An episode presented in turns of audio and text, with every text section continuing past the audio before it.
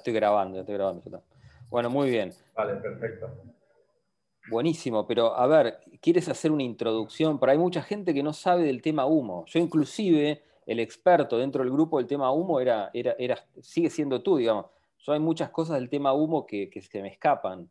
¿Quieres contar un poco cómo surge el tema sí. los humans? Sí, el, vale, sí, lo voy a, lo voy a explicar. Para el mundo hispanoparlante es interesante, porque yo creo que hay mucha más información en, digamos, para el mundo francófono del tema humo o humans, y por ahí para el mundo hispanoparlante no tanto. Entonces, ¿por qué no nos cuentas, no sé si es una introducción de quiénes son los humans?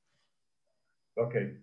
Bueno, los humans eh, descubrieron nuestro planeta por una misión de radio que los noruegos, previo a en 1936, exacto, en 1936 los noruegos hicieron unas pruebas de, de unas pruebas con unas frecuencias eh, de larga de larga distancia. Había un barco en, al oeste de Groenlandia para hacer unas pruebas de comunicación vía Morse, porque en aquella, en aquella época todavía no existía, creo que sí existía la fonía, la fonía es cuando hablas así con el...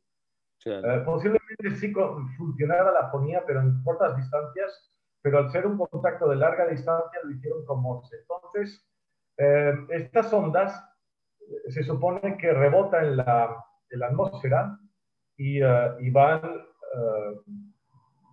van a, se alejan mucho. Por ejemplo, las, bandas de, las bandas de radioaficionados, si hay algún radioaficionado que nos escucha, eh, van a saber que a partir de la banda de 20 metros, 40, eh, se llaman 20 metros porque la señal senoidal, el ciclo, cada ciclo mide 20 metros de largo. Por eso las bandas, cuando dicen la banda de 2 metros, es la frecuencia 144.000 y eh, un ciclo de la señal mide 2 metros de largo. Cuando hablamos de 11 metros, que es la banda CB de los camioneros, es la señal, ah, ya esa banda ya es eh, para todo el planeta. Yo he hecho contactos eh, desde España hasta Argentina con una, pero en banda lateral es otra modalidad, digamos, es por impulsos. No es una portadora, no es una señal continua, sino que es por impulsos.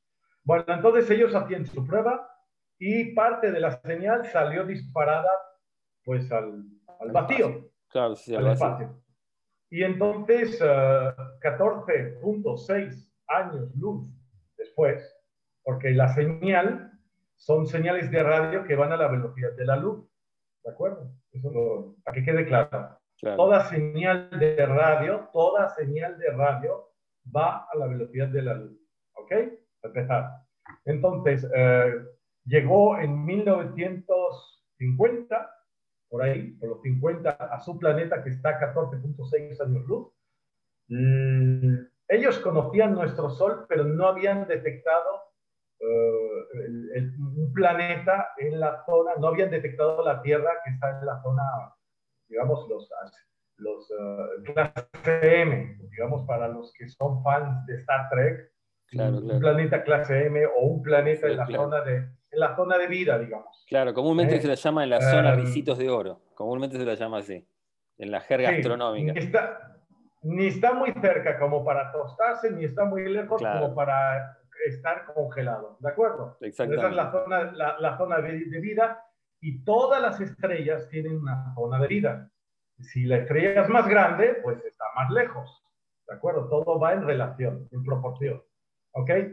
Bueno, entonces detectaron esta señal, no entendieron nada porque para entender el código Morse tienes que tener el código. Claro, claro, claro. Ellos lo único que pudieron ah, decodificar es un cuadrado. Así es que nos uh, bautizaron astrofrío cuadrado.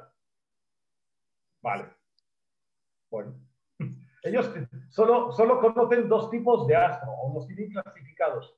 Astros calientes, serían estrellas, o astros, astros fríos, que ya engloba todo lo demás. Eh, pueden ser eh, satélites. un asteroide. Eh, todo, astros, ¿de acuerdo? Bueno, entonces tardan unos meses en decidirse, vamos, no vamos, vamos, no vamos. Entonces dijeron, pues vamos.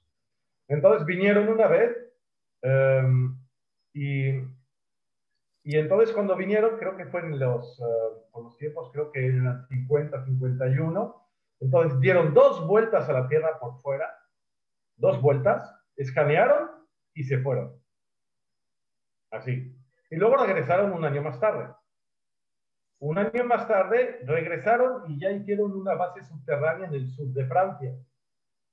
Ya allí en el sur de Francia, porque ellos pues tienen tecnología como para hacer cuevas, cavidades y uh, hacer una entrada y bueno, tienen la tecnología como para hacer un departamento, una, una casa, pero totalmente escondida. Entonces ellos estaban en el sur de Francia, por ahí, por los, creo que por los Pirineos, una zona un poco elevada, y um, salieron fuera y fueron vistos por un joven francés, un adolescente de unos 14 años, que traía unas ovejas o unas vacas, de, y, y, ellos estaban vestidos con sus trajes, sus trajes pues oficiales que suelen ser azules, y entonces pues se quedaron así, vámonos, se fueron. Dos semanas más tarde eh, duplicaron, porque tienen la tecnología para duplicar uh, cualquier tipo de material, ya sea proteína, herramientas, vestidos, y entonces replicaron vestidos de la época y se los pusieron. Pero no sabían cuáles eran los vestidos masculinos y femeninos. Entonces, eh, eran dos o tres hombres, creo que eran dos hombres. Uno estaba vestido de hombre y el otro de mujer. Los dos hombres. Se volvieron a topar, a cruzar con el humano, con el joven, pero ellos pensaban que al estar vestidos no los iba a reconocer y no, lo reconocieron. O sea, el, joven reconoció y creo que se rió al ver un, un güerito, o sea, un hombre de ojos azules y rubio con, con vestimenta de mujer. Y entonces se quedaron sorprendidos. Lo primero que ellos encontraron antes de ver a este joven fue una hoguera fue una, una hoguera, una hoguera con, con restos de un papel periódico con heces fecales. Sea, lo típico que alguien se va de acampada, agarra el papel periódico, hace sus necesidades y se limpia la parte, las partes nobles, ¿no? Y ese papel lo tienen ellos en un museo en Humo. Entonces, yo lo primero que les diría, si me topo con ellos, le diría, primero, no, no, somos, no somos cuadrados, y segundo, me hacen el favor de quemar el maldito periódico, ¿de acuerdo? Porque es vergonzoso. Sí, la verdad que... surgió, surgió. Y, y, toda esta historia, ¿cómo, ¿cómo se sabe la historia de humo, digamos? Porque ellos las tienen que haber contado, la tienen que haber, eh, o a través de las sí, claro. de humo, o a través de... No, las cartas, esto es previo, las cartas de humo empezaron en 1966, porque ellos antes de 1966, primero la misión era de estudio de biosfera, como siempre sucede con las visitas, o sea, como siempre en todas las visitas de especies morales, son visitas para el estudio de la biosfera, digamos, animales, vegetación, y punto. Llegan, y hay muchos que vienen incluso de otras galaxias, llegan, hacen su estudio y se van. ¿De acuerdo? Hay otros que llegan, vienen varias veces y se van. Hay otra especie que, por ejemplo, que ya no volvió desde 1974, ya no hay registros de que ellos volvieran. Estuvieron por aquí como unos 10, 15, 20 años y luego ya se fueron. Como, supongo que como ya diciendo, bueno, estos ya los dejamos por, como imposibles, ¿no? Estos tarados. No, también hay, hay, hay, muchas civilizaciones que han dejado bases y bases que siguen, siguen estando activas acá en la Tierra. Ah, sí, pero eh, son bases, por ejemplo, los humanos nos han dicho que debajo del mar hay bases y debajo del desierto hay bases. Claro, claro, sí, sí, sí. ¿eh? Nosotros no nos, no nos fijamos en el desierto del Sáhara, pero por lo visto puede ser que esté plagado de bases, ¿de acuerdo?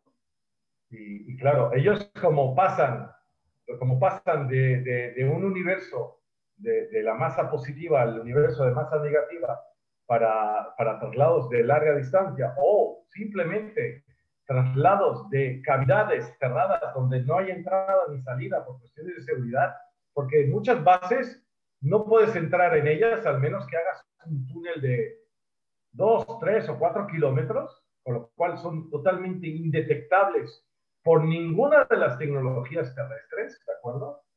Y, y entonces, pues no sabemos, ni tal vez sepamos, hasta dentro de 200 años que tengamos la tecnología para para analizar ya la profundidad de la, de la corteza terrestre. Sí, hay, hay, hay muchas bases, eh, tanto las marinas como las que están acá en, en los continentes, que, que, son de cuarta dimensión, con lo cual vibran en otra frecuencia y si no sos invitado no las ves, es así. Exacto.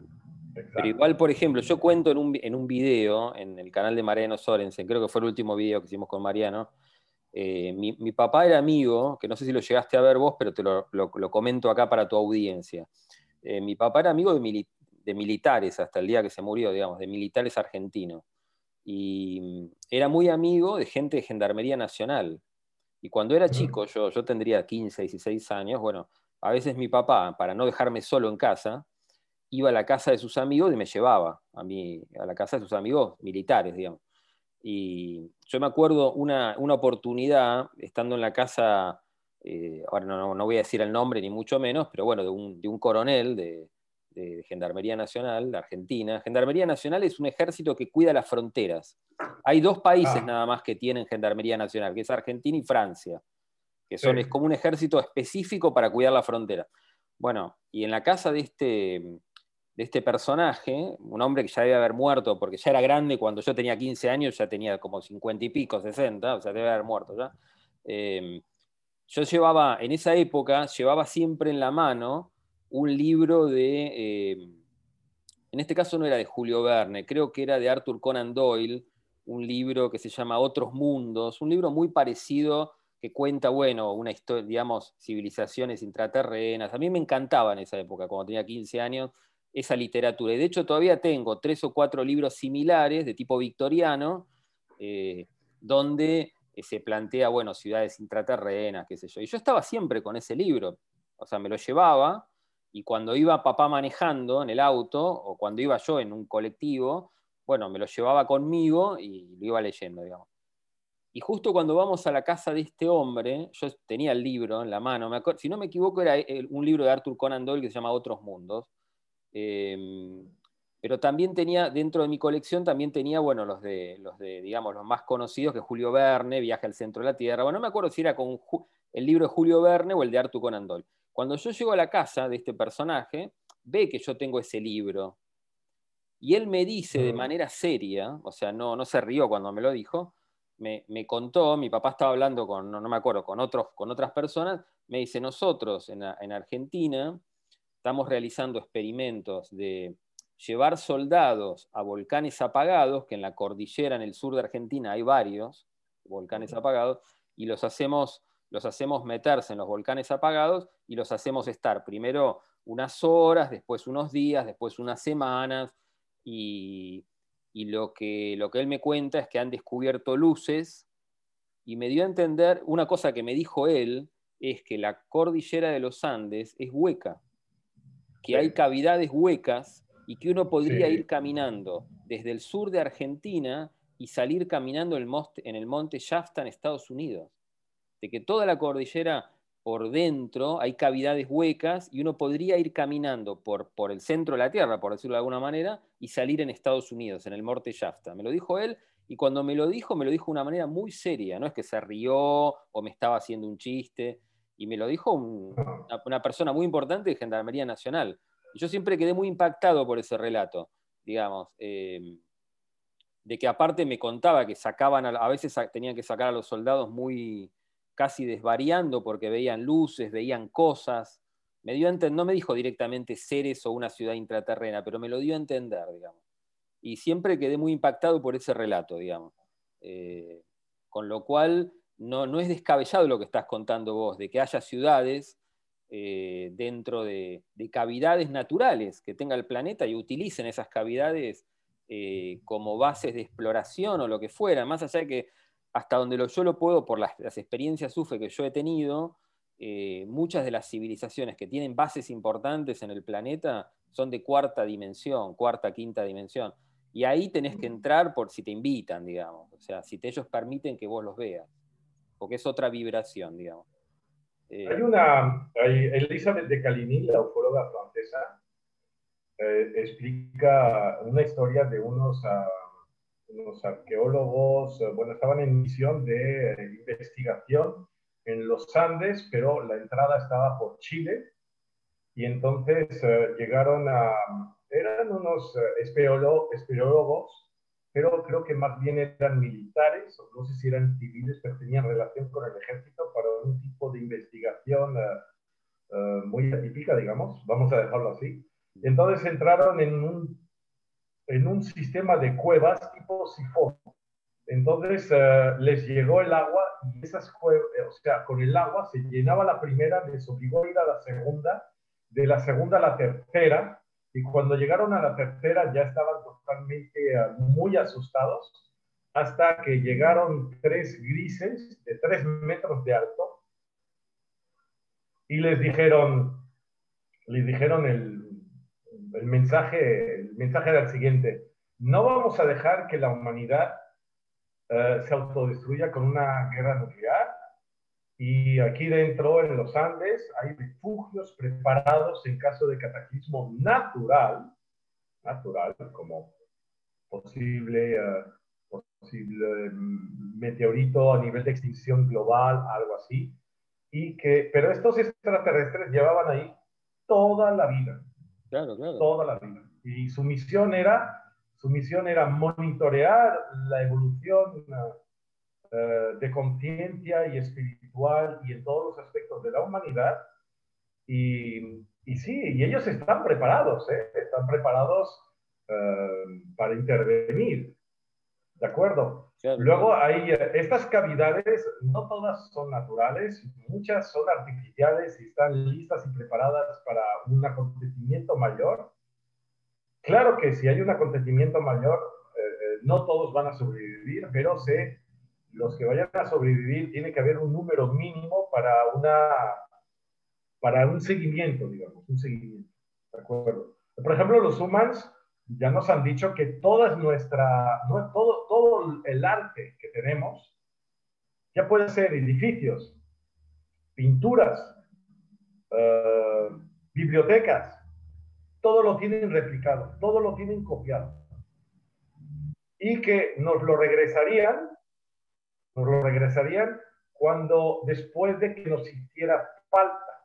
O sea, ellos también tienen tienen, eh, eh, eh, tienen muy clara, muy conscientes de que la humanidad está en una situación actual crítica y que en el caso de que, por ejemplo, destruyan a capitales con grandes museos y, y, que haya, digamos, una guerra nuclear donde haya muchas capitales que se, sean destruidas, después de X años, después de que el trauma, claro que esto eso lo harían después de la apertura de conciencia. Hay que entender que no nos van a regalar algo, siempre es por algo. ¿Qué es ese algo? La apertura de conciencia. ¿Para qué? Para que ya no estemos uno contra otro. Eso es lo que se espera de nosotros. Lo que se espera de la Tierra en esta nueva era es que ya implantemos un sistema, en vez de que sea un sistema piramidal, que sea un sistema plano y con un funcionamiento que, digamos que los que organizan no serían ah, autoridades, no serían autoridades, sino que serían organizadores, no habría policía y habría un grupo de sabios. Este grupo de sabios serían escogidos por, por ellos, serían humanos, podrían ser humanos, ah, podría ser una niña de 12 años o un niño de de 13 años, em, con una, digamos, una apertura espiritual y, con una empatía muy elevada, cosa que los adultos políticos eh, sabemos muy bien que no tienen, porque todo, todo presidente que llega al gobierno suele tener más de 50 o más de 60 y son personas totalmente corrompidas por el narcisismo y el ego. O sea, no son personas normales, no, no, no son personas normales, ¿eh? O sea, no, no, no, no, tienen empatía, no tienen empatía. Claro, no tienen empatía por la sociedad y eso lo estamos viendo. No, no, ninguna. No, no, no. Y esto es, o sea, quien niegue eso, o sea, por ejemplo, Hugo Morales, ¿no? Podríamos decir que sí, sí fue un buen político para lo que era Colombia o Ecuador. Mira, la verdad es que no lo, no, no lo sé. Eh. El que fue exiliado a, no fue exiliado a, no, a Uruguay, no. ¿Qué país? Bueno, este que volvió, que bueno, todo el lío, que el golpe de Estado, bueno. Para mí que este sí, sí fue, creo que sí fue un, porque primero era indígena, entonces sí, pero ¿cuántos como él han habido en toda la historia de la humanidad? Yo la verdad que desconozco la historia de ese, de ese, pero igual yo te entiendo, te entiendo en el sentido de que todos los políticos son corrompibles y, corrompen a la sociedad. actualmente, actualmente sí, es una actualmente estamos viviendo los últimos, por ahí desde la década, todo el siglo XX es una, es una tragedia, pero fundamentalmente este último tiempo lo que vemos es una, degradación de la sociedad y por supuesto de la política también. Eh, los... Bueno, los políticos ya no tienen el poder, lo tienen los corporativos. Claro, sí, sí, eso es, eso, es así. Entonces, eh, eh, ya no hay política las sociedades, las sociedades de, cuarta, de cuarta dimensión, en quinta dimensión son seres de luz, pero en cuarta dimensión, donde todavía hay cuerpo físico, hasta donde yo lo puedo entender, buscan a los más sabios dentro de la sociedad para que, para que no dirija la sociedad, pero que, digamos, eh, eh, no le falte nada a nadie.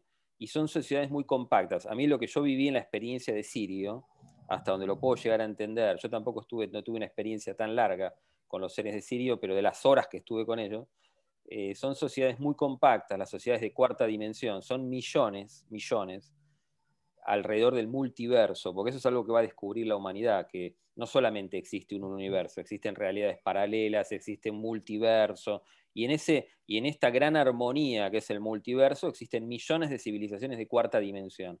La gran mayoría son compactas y hacen causa común con el alma, no es como nosotros que dudamos o desconocemos si tenemos un alma y no sabemos, nos morimos y no sabemos qué pasa del otro lado.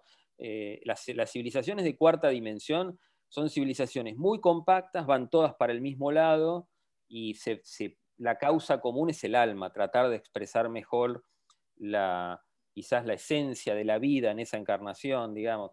Los, son seres que viven muchísimo más que nosotros, la gran mayoría de los casos son casi eternos, eh, y se trata de expresar el alma. Hay aparatología para tratar de que vos compruebes que tienes un, tienes un alma y tu verdadero ser en realidad es el espíritu, que ha vivido por siempre y vivirá por siempre. Entonces, son civilizaciones con un alto grado espiritual, la gran mayoría, y que hacen causa común con el alma, a diferencia de nosotros que estamos en tercera dimensión y el juego es otro. Es, es, inclusive es crear y tratar de digamos, de de que vos puedas eh, crear todo tipo de cosas, inclusive hasta una religión. Entonces, el, gran juego en la tercera dimensión es la creación, de que vos puedas expresarte y crear, inclusive hasta tesis, religiones, cosas que no existen en la cuarta y en la quinta dimensión. La música, el arte. música, el arte, por eso somos tan creativos. Los, los humans lo que admiran de nosotros es nuestra arquitectura, y, nuestra música y nuestro arte. O sea, o sea, se quitan el sombrero, dicen, nosotros no le llegamos. O sea, ellos en cuanto a música solo tienen percusiones. Y, no, no, no percusiones como, como las de, como, como por ejemplo algunos baterías que te hacen unas percusiones que hay. O sea, hay, hay unos baterías que, hay campeonatos mundiales de baterías de percusiones que dices, oye. Sí, es verdad. Sí, somos muy no, o sea, y entonces ellos, el, el, punto de las, eh, el, eh, el punto de la Tierra es el siguiente, Diego. Los humans dicen que es el primer planeta que encuentran en estos mil años obteniendo la tecnología de los viajes de larga distancia, de, de muy larga distancia, es la primera vez que se encuentran con un planeta con diferentes razas, colores e idiomas. Sí, nosotros somos una mezcla. La, parece, parece, parece que la humanidad es un experimento eh, del plan divino eh, en el cual eh, el, el, el, hándicap del individuo para, digamos, para, para, para trabajar la espiritualidad no es fácil por la enorme diversidad de, filosofías, de pensamientos, aunque tengamos el pensamiento dual, pero no es lo mismo un pensamiento dual de un africano a un asiático, a un europeo o a un sudamericano. No es lo mismo. ¿De acuerdo?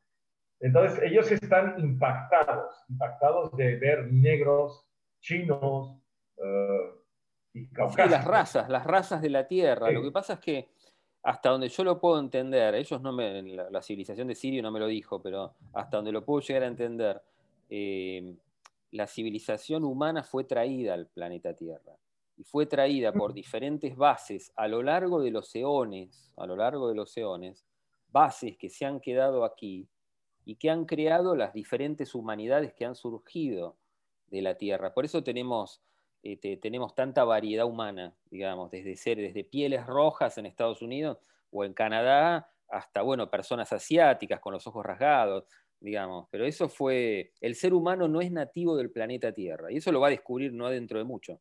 De hecho, a mí lo que a mí me sorprendió del viaje a Sirio, que eran muy humanos los seres de Sirio, en la nave de Sirio, que era como una pelotita, era un ovoide, digamos, un esferoide, eran muy, muy humanos. La única diferencia es que eran pelados y no tenían casi ceja o tenían una ceja muy, muy chiquita, no tenían barba, eh, pero eran, vos te los confundís.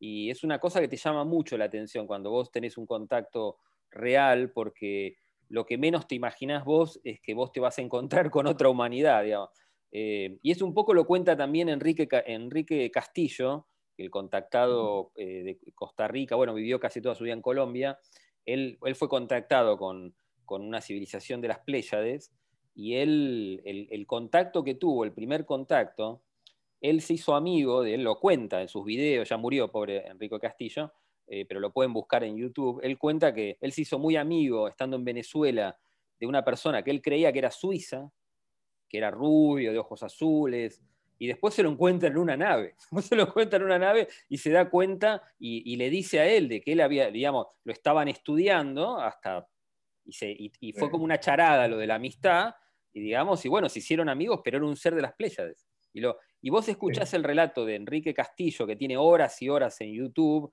relatos de la década del 90, del 80, del 70, y vos podés sentir de que es real lo que él te está contando. Y, hay muchas humanidades alrededor del planeta Tierra y son muy, muy humanas al punto tal que te los confundirías caminando en la calle. Es que, vamos a ver, el humanoide es ya eh, el, último nivel antes de ser un quinta dimensión. Claro, claro. O sea, la forma humanoide. Incluso, mira, el documental que, que puse de Nurea TV eh, sobre los... Uh, sí, Samadhi, de... Samadhi Escarpa. Sí, que está buenísimo. Yo lo estaba, lo estaba viendo hoy a la mañana. Muy interesante el documental de, de Nurea TV. Son... El, no sé si entendiste bien, pero son reptilianos. Mira, la verdad es que. Entonces, el, asunto, el asunto es que nosotros podríamos pensar, yo nunca me he creído mucho el tema de los reptilianos, porque a falta de, información fiable, pero acaban de descubrir, bueno, una, una, placa sumeria con la explicación textual de que bajaron unos reptilianos con unas naves espaciales, se quedaron aquí varados y bueno, y fueron, bueno, pero los reptilianos son unos humanoides de metro veinte y con escamas. Nosotros los llamamos reptilianos porque se parecen. Y, sí, habían dos mujeres y dos de ellas, como pudiste ver, con huevos, tres huevos, tres huevos en, la, en, el, en el estómago eh, entonces son humanoides reptilianos, la, verdad porque tienen huevos. La verdad es que desconozco toda esa historia, eh, David. No, yo no, no, he tenido contacto con ese tipo de civilizaciones. No, no, no sé. si existe. Sí, pero el, que, el, que hace, el que hace, digamos, el que habla muchísimo de eso es David Icke. Eh, pero bueno, él, vos no sabés hasta, hasta qué punto lo que te está contando David Icke es real o no, porque él se ha convertido en un show business del tema de, los, ah, reptilianos. Pero, pero, es que en todo, mira, por ejemplo, tú, lees, tú lees un volviendo a los... tú lees un libro de David Icke y llega un momento que te miras al espejo y te dices, yo soy un reptiliano. O sea, es una cosa muy, muy llamativa, donde ya todo es reptil y qué sé yo, la verdad que no sé si, si es así o no. La verdad que a mí me llama mucho la atención. Yo no he tenido, por suerte, eh, contacto con, civilizaciones de ese tipo. Por suerte no. No, ni la tendrás. No, no, no lo vas a tener. Pero bueno, qué sé yo, hay gente que habla de eso. Eh, David Icke es un tipo que ha hecho fortunas, que tiene más de 50 libros. Es un poco el caso también de, ¿cómo se llama? De eh, Von Daniken. Von Daniken tiene que tener 60, 100 libros, debe tener. Y vos no sabés si lo que te está contando es parte de su industria, porque tiene una industria.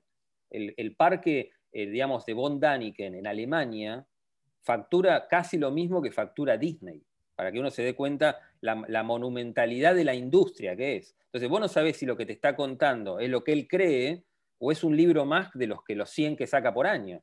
Y en el caso de David Icke es así.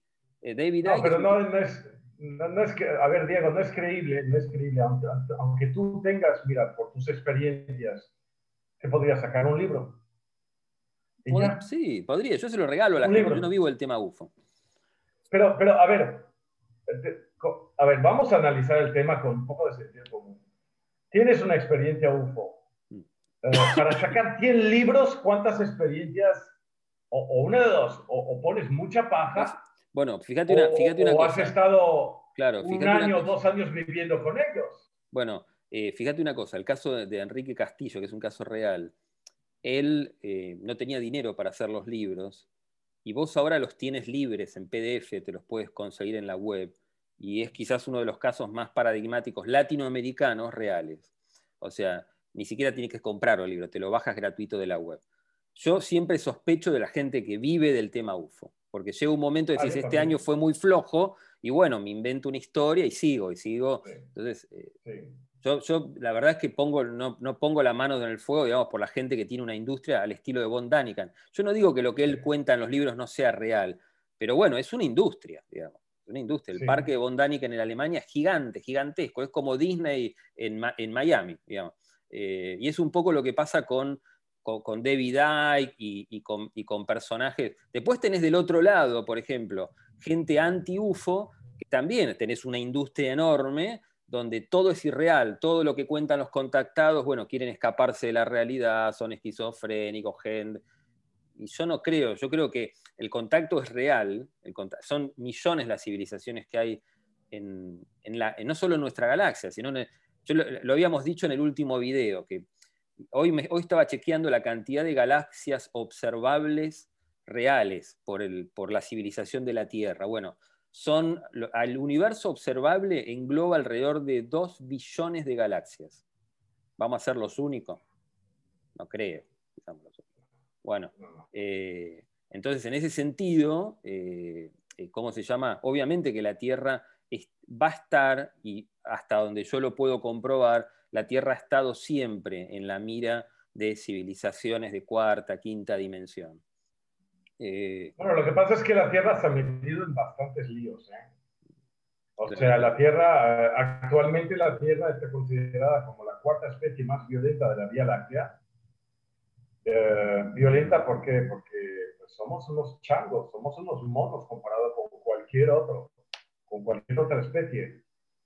Eh, hay que, solo por nuestro tamaño, en las películas salen eh, em, extraterrestres muy grandes, de 3, 4 metros, sí los hay, pero luego hay muchísimas especies que miden 1, 1,20, 1,40, 1,60, pero tienen cabezas grandes y cuerpos o sea, un brazo. Eh, puedes ver que hay un extraterrestre que tiene, no sé, el tronco no es, no es más grande que, que, esto, ¿no? O sea, ves.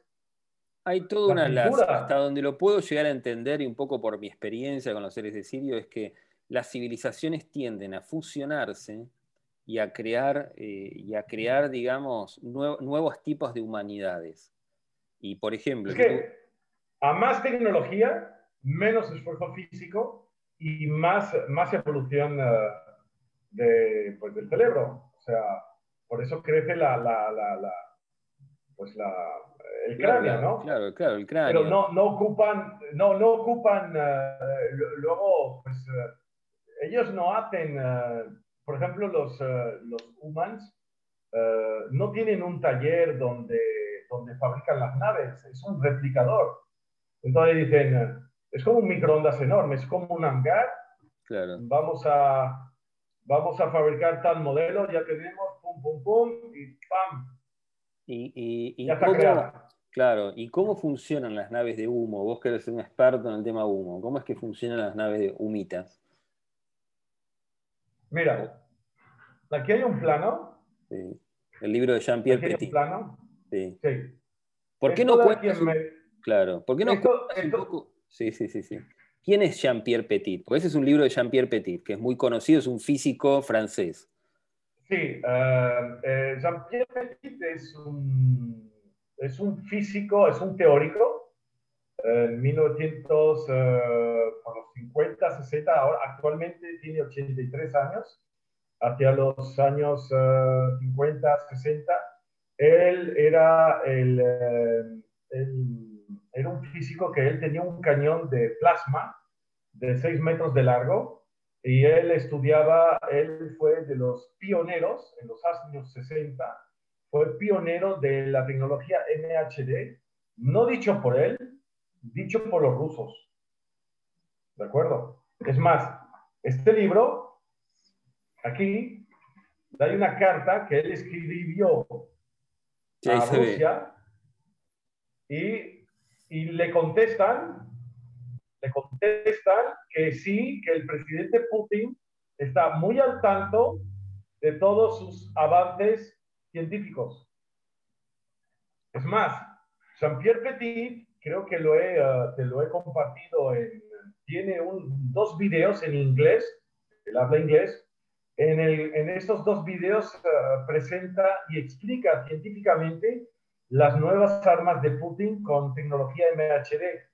En el último video te expliqué que uh, tanto Estados Unidos como Francia habían uh, aparcado la, la, la, investigación de la MHD en los años 60. Estados Unidos para, porque por la cuestión del Apolo, sí, sí, programa lunar, y Francia por otras cuestiones que ahora no recuerdo.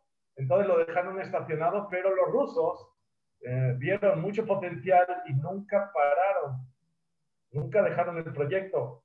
Pero en los 60 los rusos dijeron, hubo una convención en París donde fueron los americanos, fueron muchos países, y Jean-Pierre Petit eh, se, se, habló con, con, los rusos, que tiene una relación muy buena con los rusos, porque han trabajado juntos con el tokamak, por cierto, y, em, y los rusos dijeron, no, usted es Francia, Francia, Francia, bueno, Francia, Jean-Pierre Petit es número uno en 1960 en la tecnología MHD, no había nada. No había nadie mejor que él en aquella ¿Qué, época. ¿qué, ¿Qué quiere decir tecnología MHD? La tecnología MHD es que, um, vamos a ver. Ay. Yo no sé. Bueno, si no, no, si no, no tienes por qué saberlo tampoco, no hay problema. No, no, lo, sé, lo, sé, lo sé, lo sé, pero solo ese tema. El, el MHD es un campo, uh, es un campo de fuerza. Uh, vamos a ver, te lo voy a explicar con. Um, tienen los, uh, los rusos tienen un misil que estrenaron en el ya entró en servicio en el 2019. Que Sí, que tiene tecnología MHD. Sí, yo lo escuché varias veces. Lo que pasa es que, no, te soy sincero, no sé qué es la tecnología MHD. Bueno, es un, es un misil que pesa 200 toneladas y tiene dos tipos de combustible. Tiene el combustible de despegue desde la altura de la Tierra, eh, lo lleva a 12 kilómetros de altura, sale otro misil con una forma muy aerodinámica pero que este misil tiene como propulsor un, literalmente es un, es un reactor nuclear. Entonces, es un reactor nuclear que meten las barras dentro y el flujo de aire que entra lo calientan, lo precalientan a 500 grados y luego entra en la cámara de fusión y eh, sale un chorro de radioactivo. Entonces, cuando ese, cuando ese reactor nuclear ya, está, ya se prende, ya está considerado como arma atómica, porque lo que sale del chorro de atrás es contaminación nuclear, o sea, es, es, radiación. Claro, claro es una radiación terrible. No trae, no trae. Eh, Jean-Pierre Petit, yo he publicado en el Facebook fotos que Jean-Pierre Petit tiene. Eh, creo que lo voy a encontrar aquí, espérate, lo voy a encontrar aquí. Entonces, este, em, eh, lo interesante de este, de este sistema, a ver, este sistema en la parte de arriba, de atrás, por fricción, tiene un generador de, eléctrico y este generador de eléctrico alimenta unos, unos imanes Tesla y estos imanes Tesla hacen un campo magnético y lo que hace el campo magnético es que elimina las ondas de choque. Cuando elimina las ondas de choque, no hay rozamiento y es un misil que dentro de la atmósfera va a de 28.000 a 35.000 kilómetros por hora. Claro, es una, es una bala. Entonces, no, no es una bala, porque una bala va a 800 metros por segundo. Claro, sí, sí, es algo mucho más... No, no, no, no, no, es una bala. Es una... Claro, tienes razón. es, una, es, es algo que te pega antes que vos te des cuenta que fue disparado, digamos. Este sistema, cuando él lo presentó a finales del 2017, lo presentó, pero no entró en servicio hasta el 18, es un sistema que, por ejemplo, los, los americanos tienen el escudo tienen el escudo nuclear que está en toda la frontera con Canadá, tienen, uh, tienen uh, uh, misil antimisil nuclear, porque por los misiles, los, los, misiles normales balísticos están alimentados con combustible líquido, pero tienen una autonomía reducida. Por eso la trayectoria más, más corta de Rusia a Estados Unidos es por el Polo Norte. Por eso Estados Unidos tiene Alaska y toda la frontera de, con Canadá, tienen toda una hilera de misil antimisil, que es, que es la protección que ellos tienen. Pero ahora Putin, con esta tecnología, pues eh, ya no llega a Estados Unidos por el norte, sino que llega por el sur. Porque esos misiles, la autonomía es que puede dar dos veces la vuelta al globo. Entonces, los tiran, va hasta, hasta la Antártica, hasta el Polo Sur, suben por toda América del Sur. Sí, es que, digamos, bueno, le, va una, le dan una vuelta al planeta. Sí, y entonces agarran los, a, los, a los americanos en la frontera de, con, con, México que no tienen, no tienen protección. Entonces, aparte de eso, por la velocidad que tienen, no son detectables por los radares. Luego, otra cosa, eh, esquivan, esquivan las defensas. O sea, esquivan los, eh, el, el, alcance de cualquier, cualquier radar, pero no. ojalá que no, ojalá una que vez está, usado, eh, pues esta tecnología la tiene Rusia y ahora la tiene China. ¿De acuerdo? Luego, esta tecnología no solo es, es, el misil Avangard, ¿de acuerdo? Se llama misil Avangard. Pero esta tecnología la tiene, pero en un dron submarino, ¿de acuerdo? Entonces, eh, es un dron que mide como, no sé si mide como 20 metros. Es un dron no tripulado con un reactor nuclear también que alimenta los electroimanes aislados. Y es un dron que, según Jean-Pierre Petit, podría llegar a ir hasta 2.000 kilómetros por hora debajo del agua. ¿De acuerdo? Luego, para bajar a 1.000 metros de profundidad, que cuando el límite de los submarinos Mm, que bajan más son 600 metros, que son los rusos, ¿de acuerdo? Este puede bajar a 1000, detonar su ojiva nuclear y provocar un tsunami de 100 metros de alto. Terrible. Bueno, dos armas, dos de seis, 2 de 6. ¿De acuerdo? Mm.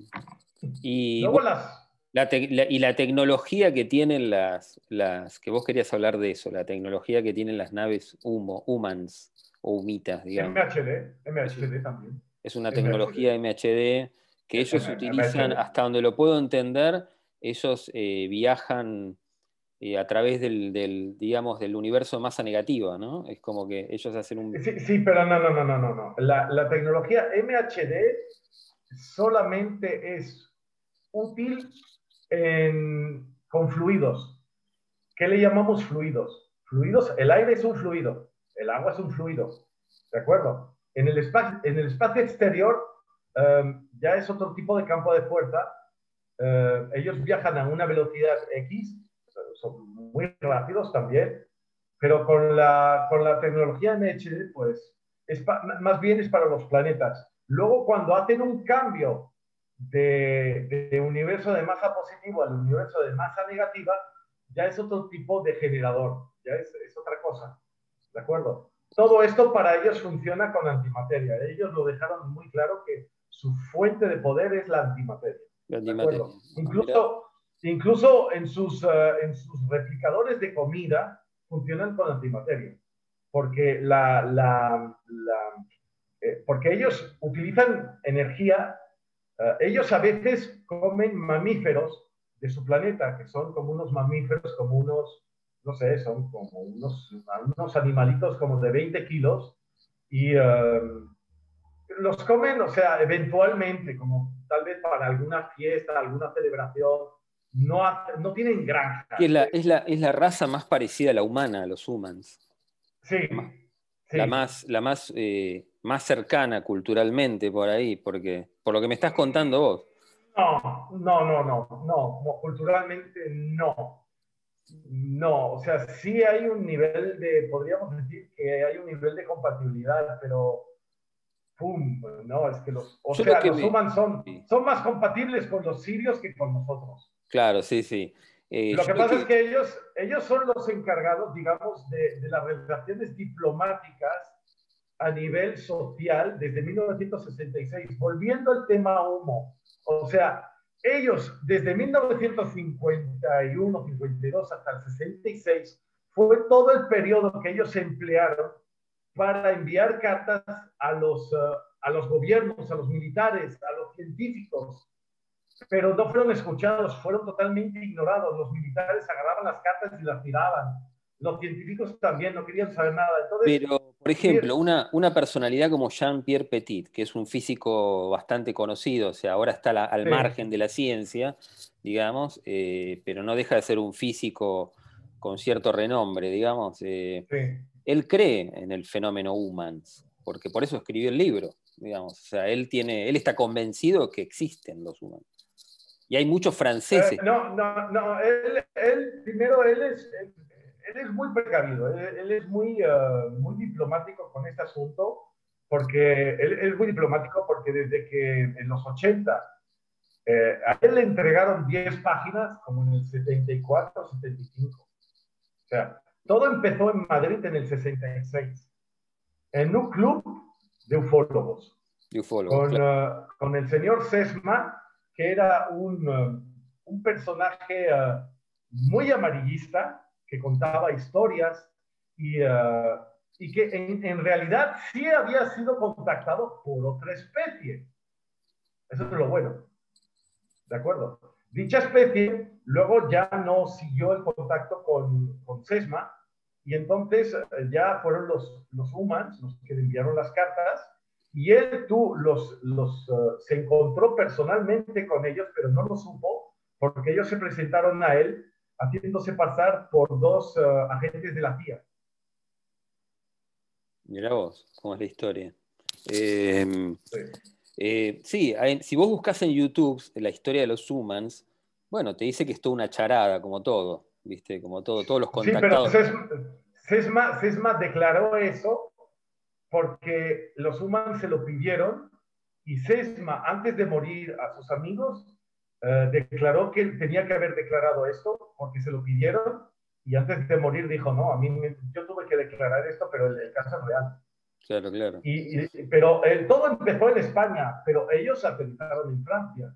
Bueno, mira. Y ahora, ya, ahora actualmente los mayores expertos pesados que han seguido el tema por 40, 20, 30 años son francófonos, curiosamente. Porque en, yo no conozco ningún, ningún español, aparte del español que tiene la página de homocientes.org, que es una página que existe desde hace 25 años. Una página también de homocientes en francés, pero aparte, pero, pero él no creo, no, no sé si él ha hecho algún tipo de investigación muy, muy Mira, yo te, doy un dato. Para sacar libros de este tipo. Claro, de este tipo por un físico, escrito por un físico. No, por eso hay mucha. El tema humo es un tema muy controvertido, pues en el sentido, bueno, todo el tema UFO es controvertido, obviamente. Nadie, yo inclusive los eventos que he tenido de tipo UFO no los puedo comprobar. Em, eh, pero el tema humo, por ejemplo, en Argentina, eh, un contactado, quizás el más famoso de todos, que se llama Parravicini, eh, que era pintor, él hacía psicografías, es muy conocido, muy tiene, de hecho las profecías de Parravicini debe tener 2.000 o más, 3.000 profecías. Eh, es muy contact, eh, digamos, era fue uno de los contactados más famosos de Argentina, al punto tal que las psicografías no se sabe cuántas eran. ¿Por qué? Porque el ejército las llevó, se las llevó a robar. Esto lo cuenta, lo cuenta en parte, eh, ¿cómo se llama? El discípulo de él, que también fue un contactado muy, muy conocido, Pedro Romaniuk, que yo te mandé hace poco, tengo un link de los libros de Pedro Romaniuk, eh, él cuenta de que un general argentino le devolvió antes, en realidad la mujer de un general argentino le devolvió parte de las psicografías que, que eran de Parravicini, se las devolvió a él por ser su discípulo. Pero el ejército le robó muchísimas psicografías porque tomaban el caso de Parravicini como cierto, porque las psicografías se fueron cumpliendo una a una. La más conocida, bueno, el, ataque a las Torres Gemelas, digamos, que es una psicografía del año 30, digamos, así que imagínate los años que han pasado y, se terminó cumpliendo como se han cumplido todas, digamos. Entonces, el caso de Parravicini es real. Bueno, Parravicini cuenta, él, arma una psicografía, eh, si no me equivoco, un, un, día, creo que fue una psicografía de la década del 70, que él cuenta de que una nave, una nave con la H abajo, con ese símbolo humita, aparece en España, aparece en, Argentina y que hay, hay una civilización extraterrestre que está creando un puente amoroso entre las dos naciones, Argentina y España. Por eso mucha gente supone que el caso es real, porque Parravicini no inventaba las psicografías que él tenía, él, él se las transmitía telepáticamente y él pintaba. Y entonces hay mucha gente que, bueno, que cree que realmente el, fenómeno humo es real, que después, bueno, los gobiernos lo han tratado de dismitificar, digamos, para que lo han tratado de llevar al terreno de, que la gente no crea en el caso, pero lo mismo pasa con Billy Mayer, por ejemplo. Billy Mayer, muchas de las afirmaciones de él, inclusive los hijos, eh, siguen, siguen reconociendo que el caso es real, no tienen por qué defenderlo al padre, digamos, si no fueran, ya son, ya son chicos grandes, deben tener mi edad, 50 años, eh, eh, hay muchos, ah, muchos casos de, contactados reales o de contacto real que ha sido dismitificado por, eh, o, que los gobiernos han tratado de embarrarlo. Me, da la impresión de que el caso Humo viene por ese lado. No sé qué opinas. Ah, sí, pero el caso Humo fue dilapidado, dilapidado, pero de una manera grotesca por el gobierno, los medios. Pero no importa eso, eso no importa porque sucedió eh, científicos asesinados, sobre todo en los 60, 70, 80, cuando los, los, gobiernos todavía estaban un poco verdes y tenían mucha sed de información, hacían lo que, lo que querían. Bueno, en, la década del 90. No, ya es como que están. Sí. ahora, ahora, parece que cambió, pero en la década, poner el 90, casi finales de los 90, hay un, ¿cómo se llama? Un psiquiatra muy conocido en Estados Unidos que ganó un Pulitzer, yo ahora no me acuerdo el nombre, un ufólogo, también era ufólogo, y él investigó, investigó miles de casos en Estados Unidos de abducciones, inclusive viajó a Zimbabue, hay un caso muy, que ahora está muy en boga, pero que fue muy conocido en Zimbabue, una que baja una nave en el medio de un colegio, y todo el colegio lo ve, o sea, los chicos también lo vieron. Y él viajó para entrevistar de primera mano a los, a los niños de Zimbabue, digamos, los chicos estaban en una primaria, en un colegio primario, y baja esta nave y tiene contacto con... Y ese hombre termina suicidado. Termina suicidado en un auto, si no me equivoco. Eh, o sea, que era imposible que una persona, aparte era un tipo que no, no, tenía una perspectiva, digamos, una cosa así suicida, digamos, termina suicidado en un auto. Eh, o sea, los gobiernos cuando... Sí, ya cuando ves, sí. Sí, Estados Unidos... No, no y además es que la, la, la, la, mentalidad, mira, la mentalidad de los gobiernos en los 60, 70, 80 era de que eh, le tenían mucho miedo al, al tema y entonces aquel que hacía un poco de ruido era simplemente eliminado. Eliminado, sí, sí. Eh, que parece un accidente, que, que parece un accidente. Um, por ejemplo, las declaraciones del, um, de este, el americano que trabajó para el, tenía para el, trabajó para, para el gobierno americano, uno, uno así fuerte que, que, salió en un documental sobre el tic-tac y todo esto, hace declaraciones, uh, es un video de History Channel muy interesante. Y si ese señor hubiera declarado todo eso 15 años atrás, no lo cuenta. Ni él ni su familia. Claro, el caso de, tú dices Dr. Greer, seguramente. Dr. Greer es muy conocido. No, no, es el... Eh, no, no, no. Pero bueno, no, esto es muy reciente. O sea, es en el 2018, 2017. Elizondo. Elizondo, ah, Elizondo, claro. Es español. El, español no, No, no, es, es, sí, sí, o sea, es un, es un americano así muy fuerte que trabajaba, que tuvo un presupuesto de 22 millones de dólares para estudiar el fenómeno UFO y que tiene muchos, estuvo en la NSA o en la Sí, está conocido. Es conocido Elizondo. Sí. sí. Y entonces salió y fue, fue uh, en ese documental es donde se, se va a Italia y los italianos le explican aquel caso y le enseñan fotos de ese caso, de ese helicóptero que se acerca demasiado a una, a una esfera y la esfera le mete un rayo láser y es un helicóptero con solo dos aspas, dos aspas y le da justo en medio de una de las aspas. Claro, esas aspas cuando las, las dañas, las des, o sea, lo, desbalanceas. Claro, desbalanceas el, el helicóptero y es como, es como cuando una llanta está desbalanceada que vibra. Entonces tú imagínate un rotor, rotor que vibra, tienes que aterrizar enseguida porque si no se hacen pedazos. Entonces, siempre, siempre, siempre que te quieras eh, meter contra un ovni, primero va a anticipar tu pensamiento y tu maniobra. Y segundo, si abres fuego, pues te va a contestar el fuego, pero te va a tumbar tu aeronave y tú te vas a salvar. Y ya está. Por eso, y eso fue lo que pasó desde los 40 hasta los casi 60, y a partir de los 60 ya los gobiernos dijeron, bueno, ¿saben qué? Ya hemos perdido tantos aviones que cuando vean un ovni, observen, anotan la observación y le dicen, chao, ¿eh? No se metan. Claro, sí, sí, sí, Luego hay otro... Bueno, eh, el, caso... el, caso, el, caso, el caso de la invisibilidad, por ejemplo que vemos que los ovnis son invisibles. Pues es que se mueven en la frecuencia infrarrojo. ¿De acuerdo? O sea, no son visibles a infrarrojo, están en la frecuencia infrarrojo. Yo aquí tengo unos filtros, que es un, mira, te lo voy a enseñar.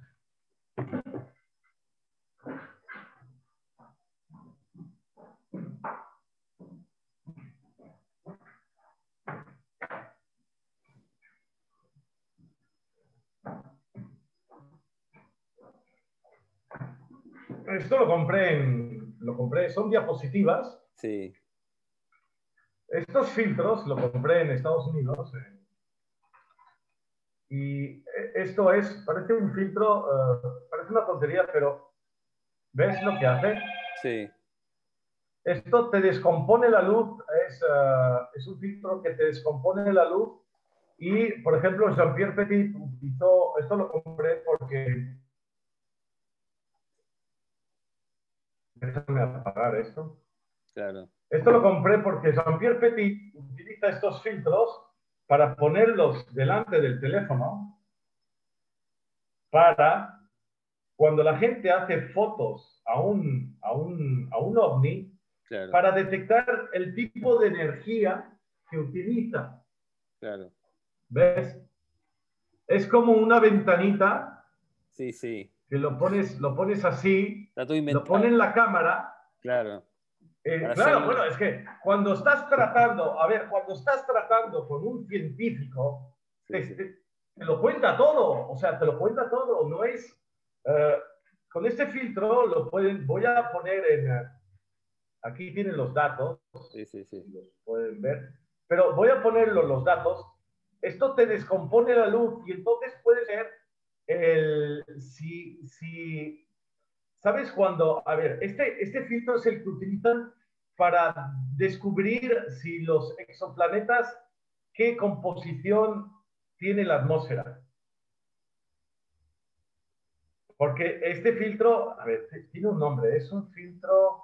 Bueno, no importa, después cualquier cosa lo subes en la descripción, el, nombre. Lo, subo en la... Eh, pero te descompone la, la luz y entonces puedes ver si el origen de la luz es de origen natural, de origen humano o de origen extraterrestre. Luego agarras la foto, la llevas a un software y entonces el software te dice si hay, uh, si es, uh, ¿qué, qué, es, ¿de acuerdo? Entonces, estamos hablando de, de gente... Un espectrograma, digamos, un espectrograma. El espectro, el espectro de luz, exacto. Es un espectro de luz, exacto. Él te da, él te da el, eh, tú puedes imprimir por, con la impresora 3D, le pones, cortas, con esto te salen como 6 seis, filtros, cada filtro de estos cuesta como 50 céntimos de dólar o algo menos. Y, y, entonces cuando lo tienes en tu teléfono y cuando ves un aparato, lo que sea, sacas la lingüeta y haces la toma, video o foto funciona igual. Claro. Pones ese y entonces filtro esto se lo envías. Eh, se lo envías, envías la foto a una página web que tiene Jean-Pierre Petit y él tiene un equipo de personas que te hacen el análisis de, fotográfico y determinan qué tipo de energía emite lo que has captado. Esto no te capta en la frecuencia de infrarrojo, o sea, cuando nosotros, por ejemplo, no sé si has visto, ah, han salido videos, ahora que salieron los drones, con estas cámaras uh, de 1024, Full HD, ahora estamos en 4K, 8K, son cámaras de alta velocidad. Es cuando hemos, uh, es cuando los ovnis se han dejado ver, uh, los ovnis hipersónicos. ¿De acuerdo? Y entonces es cuando vemos que viene un ovni que tiene una trayectoria y hace un camino de 6 kilómetros en 2 segundos. Y entonces podemos calcular con el Google Maps y la filmación de video, podemos geoposicionar el punto de salida y el punto de, de, cruce con el dron. Claro, para y determinamos, determinamos la velocidad, pero las velocidades son de 6.000, 8.000, 10.000 kilómetros por hora. Tranquilamente. Sí, se, la gran mayoría de las naves se geoposicionan. Es más, hay, Ustedes, ustedes busquen en internet el vuelo inaugural del Concorde. Estoy hablando de los años 60. La filmación es de, te estoy hablando de una filmación en cine. Y van a ver que el Concorde pasa una bola, una bolita, se pone al lado del del Concorde. Es muy conocido ese video, es muy conocido, es muy llamativo también. Sube y baja y luego se va. Sí, es, una cosa muy llamativa. Ah, mira, Sí, como diciendo, mira, tienen un nuevo juguete, a ver, vamos a ver cómo está hecho. Ay, qué juguete más bonito. Foto, foto, vámonos. Sí, es una cosa muy, muy llamativa, digamos, pero bueno. Eh. Eh, ah, ¿y, qué? ¿Vamos a decir que eso es un caso fotográfico cuando no existían las computadoras? ¿Cuando no existía el software? Bueno, hay muchas de las, de las, por ejemplo, creo que sigue existiendo hoy los, las, em, cuando la NASA envía algún satélite al espacio, está prohibida la filmación, sino lo, sino, porque hubo un caso en la década, no sé si fue en los 90, en principio de los 90, de que en una, una transmisión en vivo de la NASA, donde se ve claramente un ovni que le pega la vuelta al transbordador, y fue tan llamativo que todo el mundo empezó a llamar por teléfono a la NASA, y, y a diferentes lugares en Estados Unidos, a la policía, y que, fue una, que a partir de ahí se prohibió hacer filmaciones en vivo. O sea que la NASA misma, si tiene filmaciones, no las muestra, porque fue una cosa muy llamativa, digamos.